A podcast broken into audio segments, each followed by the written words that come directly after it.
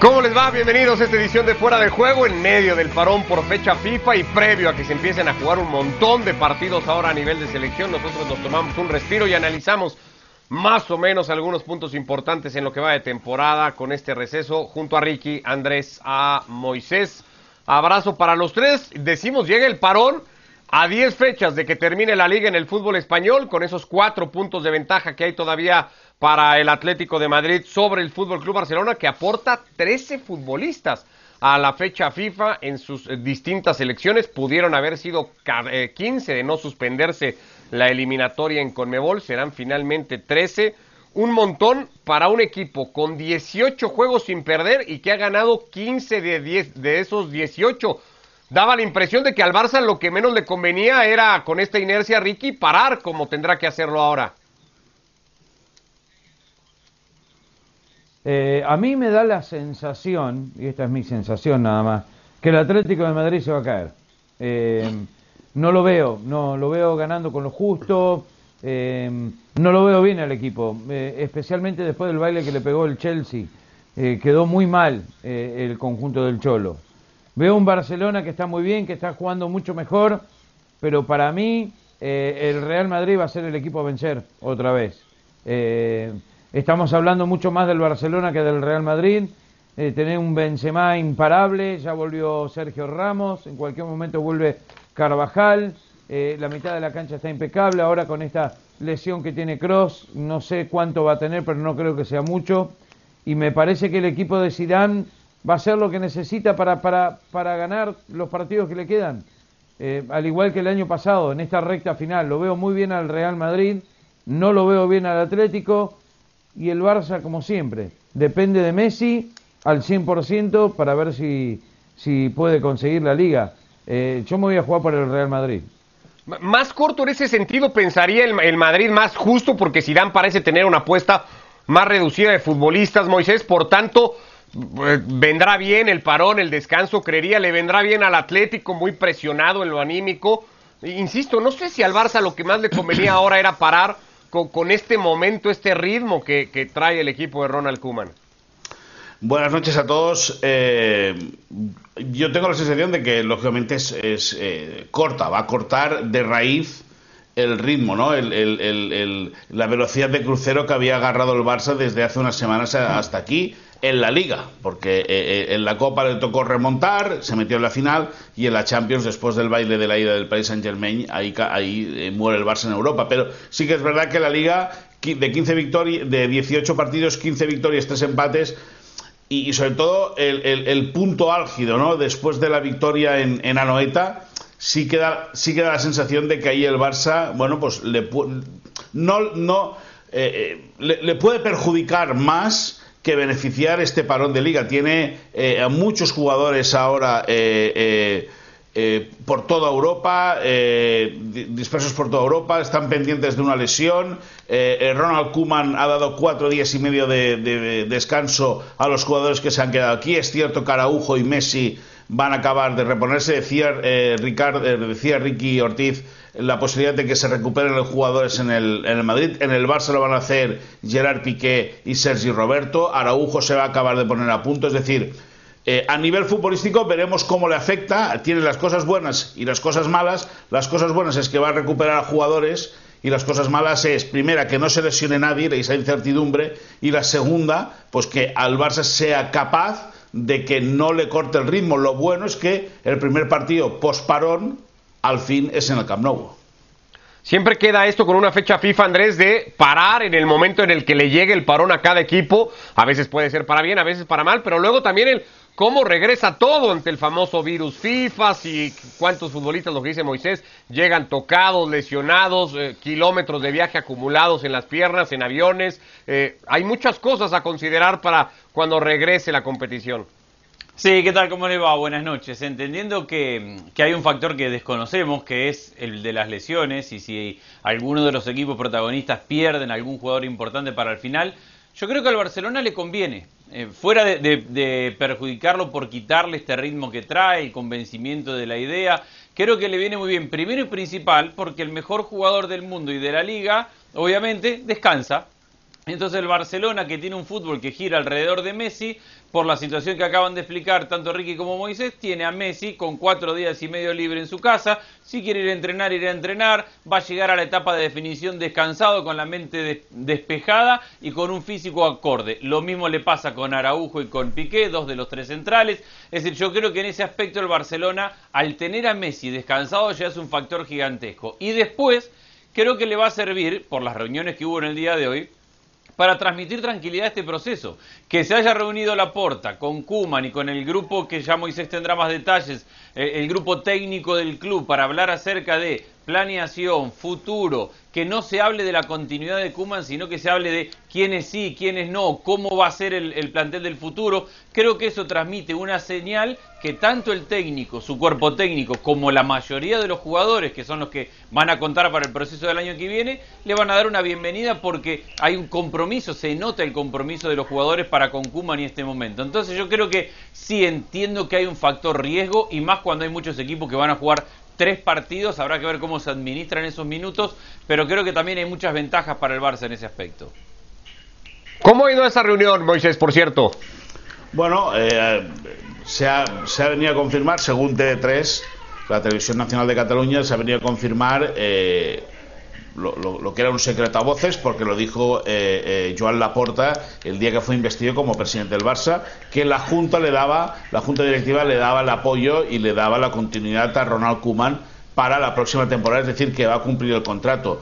Hay que, hay que pensar que Laporta y su equipo directivo están esperando el resultado de una auditoría interna en el cual, en el cual ya os avanzo que la situación económica del Barça va a quedar aún más agravada, o sea, va a quedar, eh, se, va a destapar, eh, según, según se intuye, una, una, una, situación económica muy mala, que, a la cual ya sabíamos, pero eh, a la cual evidentemente hace que un despido ahora de Ronald Koeman pues que lo complicaría todo muchísimo más y estoy muy de acuerdo con lo que dice con lo que dice con, lo que dice Andrés básicamente porque es verdad que da tranquilidad. Cuban de esta manera eh, ya reafirmado de manera privada por el presidente eh, va, a tener la potestad de afrontar el tramo definitivo de temporada centrado en lo que tiene que estar. Que es verdad que Kuman, como siempre decimos aquí, los holandeses son como los alemanes, pero una con una sonrisa. Él lo tiene muy claro, él sabe dónde tiene que ir pero de esa manera y teniendo la potestad de poder meter baza, meter cuchara en el tema de elaboración de la plantilla de la próxima temporada, eso le va a hacer ganar aún más autoestima a un Kuman que ha visto cómo le ha dado vueltas al equipo, le ha dado vueltas al cambio de sistema.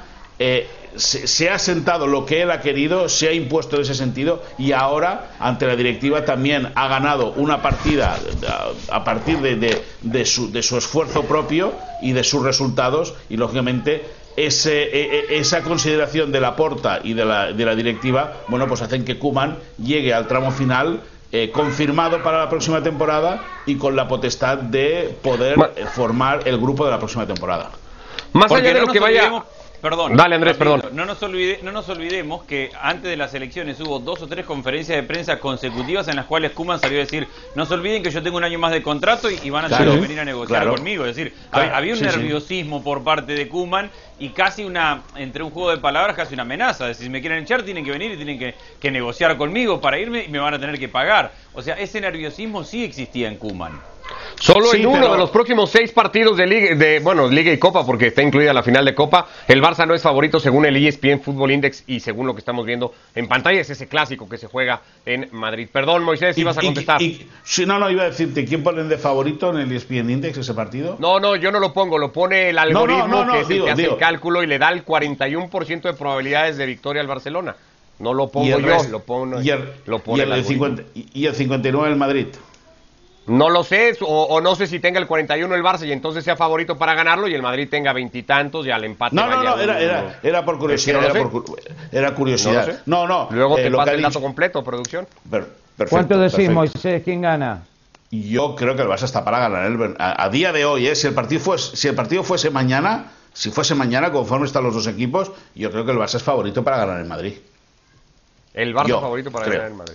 ¿Hay, esa confianza en Barcelona? A ver, no nos olvidemos que el Madrid tiene ese partido en el medio de los dos partidos con el Liverpool. Entonces, Sí, sí, sí, a- sí, a- sí, para el Barcelona es el partido más importante que tiene de acá a fin de temporada. Para el Real Madrid no.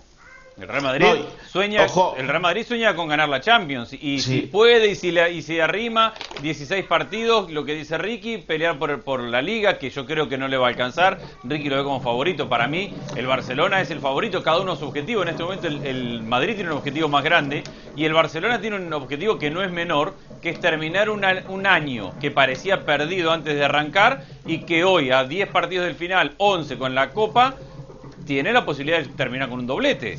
Ahora, ahora Andrés, Andrés, la temporada sigue siendo de transición, ¿eh? Es decir, si el Barça acaba, si el Barça acaba la temporada de transición con un doblete será un milagro. Un milagro, Sí, sí. porque porque hace un mes cuando el Barça, cuando el Cádiz viene al Camp Nou y le empata el partido, eh, eh, aquel Barça daba vergüenza. O sea, fue un partido vergonzoso y aquel Barça Sí, sí. no merecía Pero hoy, la liga. Ahora, supondría que la confianza ¿eh? del equipo hoy es que la van a ganar, ¿no, Moisés? Porque son cuatro de diferencia. Van a recibir al Atlético, eh, esperarían ganar el partido, creería yo. La diferencia sería de uno, es decir, el Barça entiende que la liga se puede ganar, ¿no? Más Sí, allá claro, del claro. sentimiento culé, el del No, no, futbolista no, del. Barcelona es que la liga se gana, Sí. supongo. Hombre, no, que la, que la liga se gana, no, que la liga se puede ganar. Y cuando hace un mes y medio parecía algo inviable. Y en Navidad el Barça estaba a 13 puntos del Atlético de Madrid. Es decir, que este equipo, al final, lo que te da la liga es la regularidad. Y este y, un equipo que lleva 18 partidos, que es una vuelta entera de campeonato, sin perder un partido, pues ganando 15 y empatando 3, al final es que son 48 puntos, pues son eh, 15 por 3, 45 y 3, 48 y de, de 50 y... no, no sé cuántos, ya, de, de 54. Una, una- una- de Me ibas a 54, sorprender, si 40, dabas... e- Ya la multiplicación me 48 sorprendió. Si 54. dabas esa total, ya me no, iba de espaldas. ¿eh? 48, 48 De 54. 48 de 54, 54, 48 de 54 puntos. Toma, de te 54 llevas una más Eso dos que es- tenía por acá. Sí, me, me- me resto tres, pero bueno, al final, un equipo que gana 48 de 54 puntos en este tramo del campeonato es el más regular. Ahora, ¿le va a dar para recuperar esos 13 puntos contra el Atlético Ma- ante el Atlético de Madrid? Pues, pues posiblemente sí, pero hay que esperar, lógicamente. Eh, ninguno dio al Atlético, ¿no? En- Ri- Andrés ya dice Barça, Ricky dice eh, eh, Yo coincido Real con Madrid. Ricky.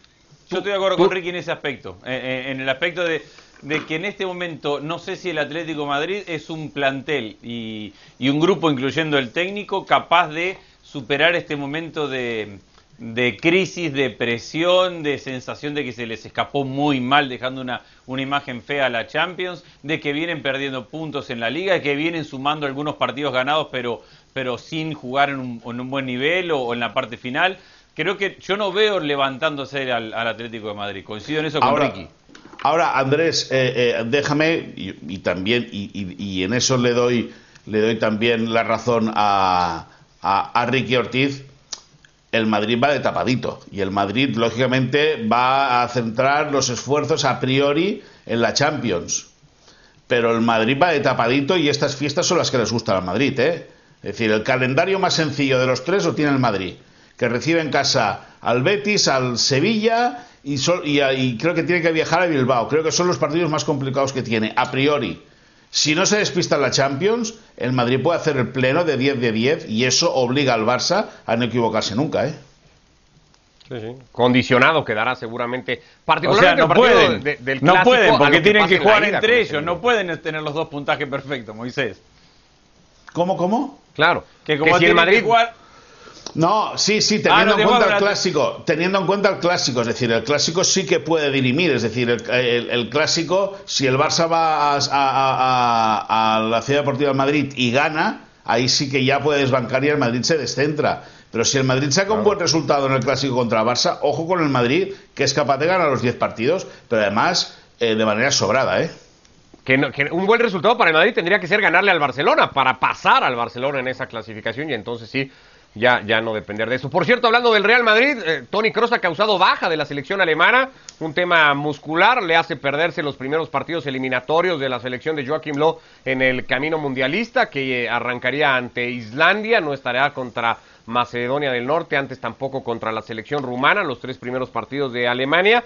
Una noticia que va también de la mano con la lesión hoy de Valverde, que se entrenó por separado cuando el equipo ha regresado a, la actividad por resentirse también de un tema muscular. Así que serían, con toda la fecha FIFA por delante para recuperarlos, eh, Ricky, dos bajas muy sensibles para el equipo de Zidane. No, definitivamente, estás hablando de dos, de cuatro mediocampistas que tiene el equipo, la mitad. Eh, los demás no cuentan y, eso eh, es un golpe muy fuerte para, para, el Real Madrid, porque para mí cuando juegan Cross, Casemiro y Modric juntos, no sé si hay otro mediocampo mejor en Europa. Eh, lo podemos discutir, Benzema está solo arriba, en la defensa, si no está Sergio Ramos es otra cosa, pero el mediocampo, cuando están los tres, me parece que no hay mejor y le sacás a uno y después le sacás al cuarto, al que puede reemplazar a cualquiera de esos tres, entonces sí lo puede llegar a sufrir, porque ahora no importa cómo cambies el dibujo táctico, eh, no da con lo que pueden llegar a, rendir estos jugadores. Eh, al mismo tiempo es bueno que haya vuelto Sergio Ramos, que tenga rodaje, eso es fundamental porque es el alma y vida de este Real Madrid Em, y que Nacho está cumpliendo también a un nivel muy alto que puede jugar en los cuatro puestos del fondo. Eh, eso es, desde mi punto de vista, un alivio para, para Zidane. Pero la baja de Cross es, muy, muy, muy difícil de, de, superar. Así que hay que ver qué es lo que pasa, eh, la gravedad de la lesión, cuándo va a volver, eh, todo eso hay que tenerlo en cuenta. A ver, a esta hora y esperando detalles, en principio Valverde y Cross se van a perder el partido con el Eibar. Valverde se va a perder el primero contra el Liverpool, eso en principio el día de hoy. Y Modric tiene tres partidos con la selección de Croacia en siete días, que probablemente no los juegue a los tres los 90 minutos, pero ya tiene 30 y cuántos, 35 Modric, 35. tres partidos en, en, una semana. O sea, el, el escenario en este momento para el Madrid es que tiene a Casemiro sin viajar y a Isco como los únicos volantes, volantes medianamente descansados, porque Modric, tres partidos de selección y te faltan los otros dos volantes, eh, es un problema con el cual ya ha convivido en la temporada Zidane, pero no deja de ser un problema justo cuando le va a venir Liverpool, Barcelona, Liverpool.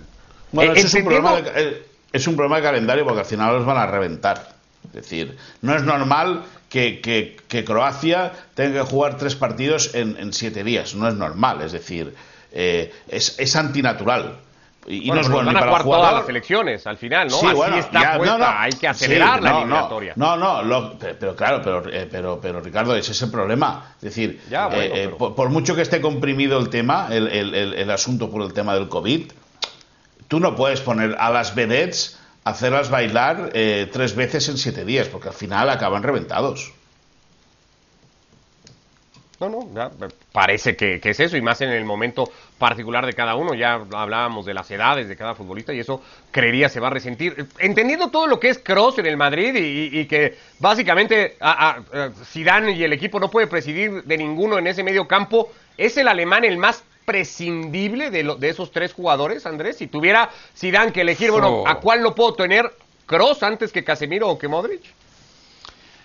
A ver, me parece que que está en el mejor momento es Modric, de, de los tres, porque además cumple una función creativa y, de recuperación que en eso está por encima de, todo en la parte creativa, por encima de los otros dos. Pero después, un día falta Casemiro y, y venimos acá al programa y decimos, no tiene el Real Madrid un reemplazo natural para Casemiro. Entonces, dependiendo de las circunstancias y del momento, podremos elegir uno y otro. Sí, probablemente en ese aspecto, como no hay otro volante con tensión natural como Casemiro y como el más creador de los tres es Modric, probablemente Cross sea, me cuesta decirlo porque uno lo ve jugar cada semana y la rompe Cross y, es influyente, pero sí, supongamos que es el, el más reemplazable, pero no es tan fácil, no tiene otro, otro jugador de trazo largo, de inteligencia, eh, con ese remate de media distancia como, como, lo, es, como, lo, es, como Y Andrés, y teniendo en cuenta que Cross es el que mueve todo el balón parado, ¿eh? Todo. O sea, toda la estrategia. Todo el balón parado toda y todos los relevos del lateral izquierdo.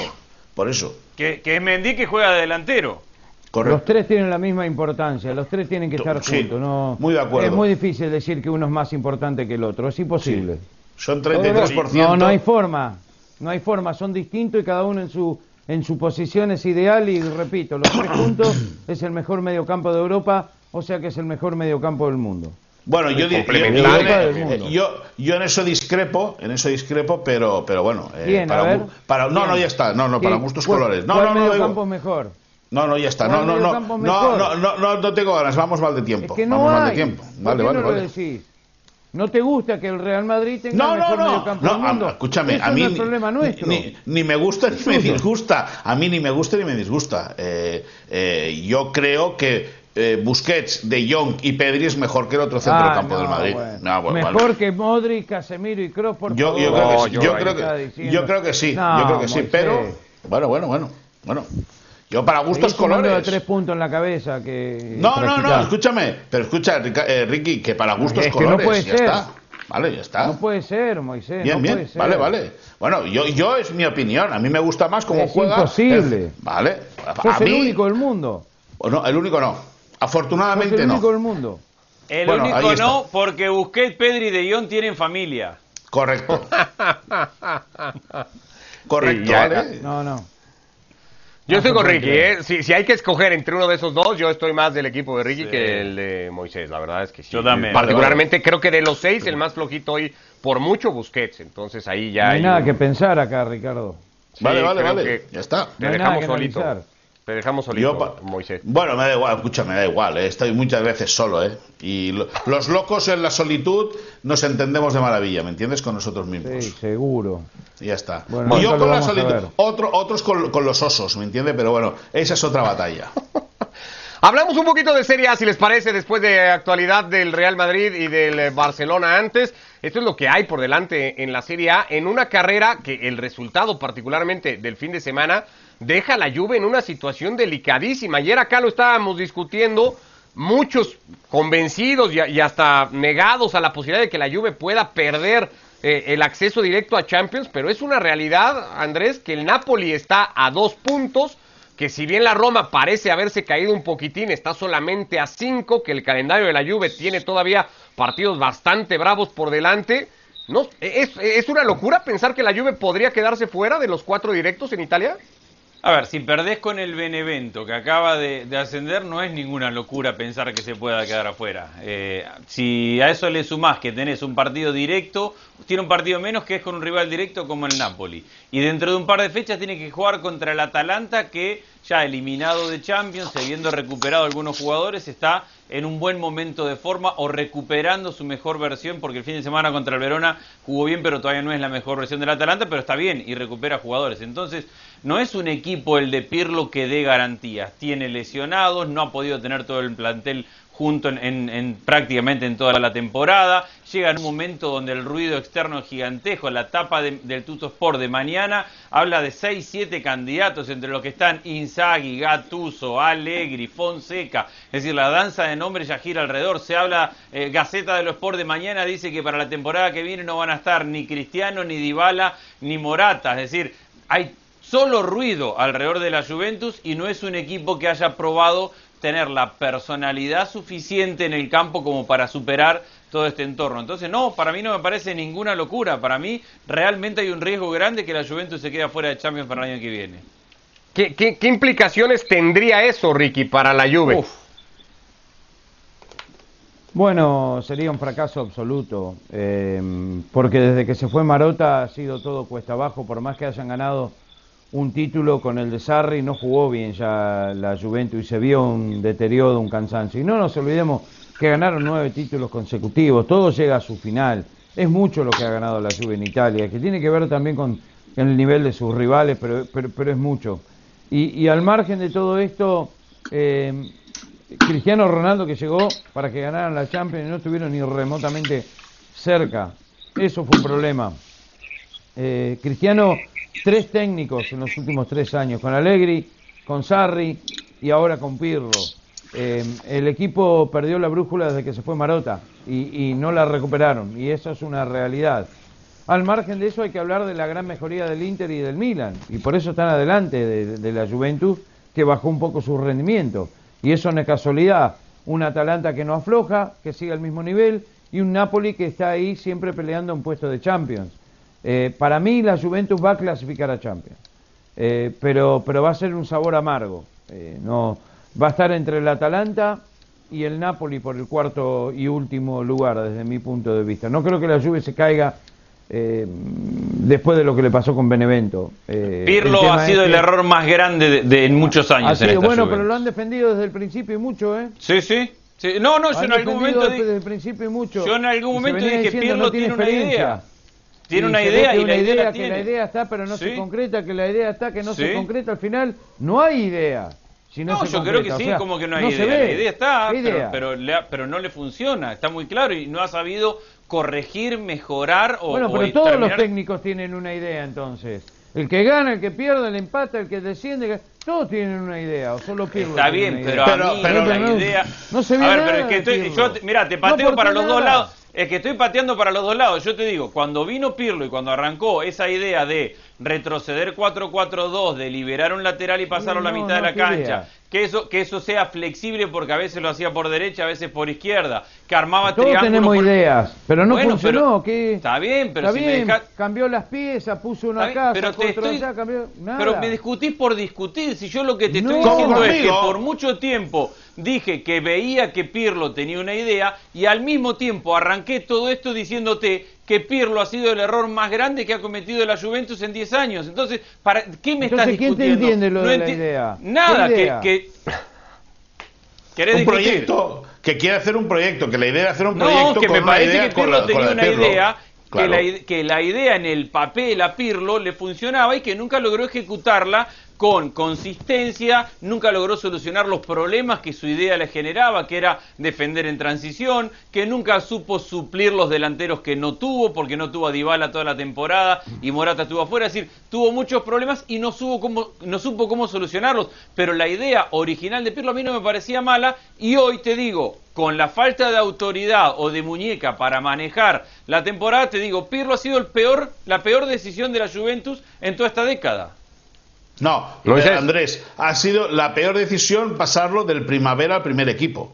Porque la idea de Bueno, tenerlo claro. en, en el segundo equipo, pues posiblemente hubiese sido buena. Es decir, para, para que se fuera fogueando él, para que fuera moldeando su idea y para que la Juve pudiese tener una opción de proyecto serio de futuro. Ahora, se le ha quemado el rancho, es decir, eh, sí. de- de, de cabo a rabo. Es decir, la Juve venía ganando nueve escudetos seguidos, eh, venía jugando mejor o peor, pero venía, venía conquistando el, el trofeo.